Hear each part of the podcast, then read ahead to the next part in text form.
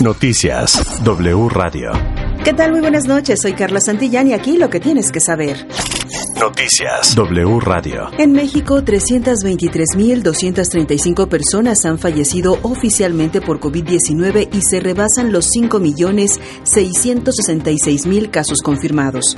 En las últimas horas, en el país se sumaron 12 fallecidos por COVID y 706 nuevos contagios.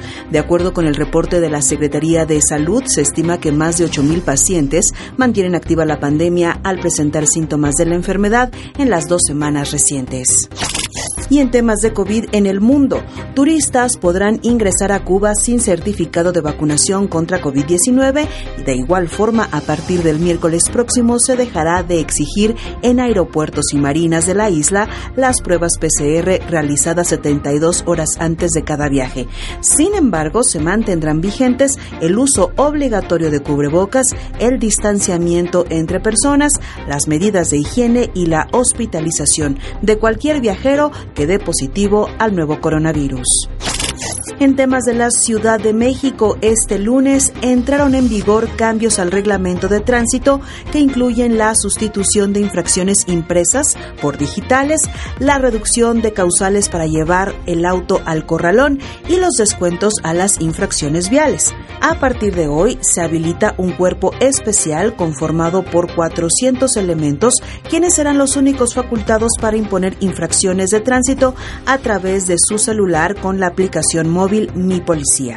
Los agentes deberán portar una banda en el brazo con la leyenda autorizado para infraccionar y la Organización Mundial de la Salud advierte que casi el 99% de la población respira aire contaminado. De acuerdo con un informe que recopiló datos de 6.000 zonas urbanas, la población mundial respira aire contaminado y malo para la salud, por lo que la OMS instó a reducir el uso de combustibles fósiles.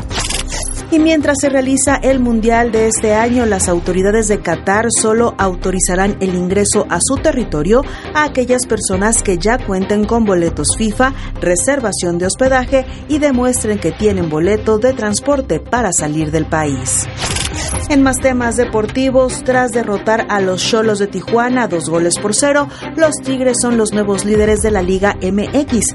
El equipo de la Universidad Nacional Autónoma de México suma nueve partidos consecutivos sin conocer la derrota y una réplica fidedigna de la Capilla Sixtina estará en el Zócalo de la Ciudad de México a partir del 19 de abril y hasta el 19 de mayo en un horario de las 10 de la mañana a las 6.40 de la tarde. La entrada será en grupos de 300 personas cada 20 minutos y al ser un espacio cerrado será necesario el uso de cubrebocas con sana distancia.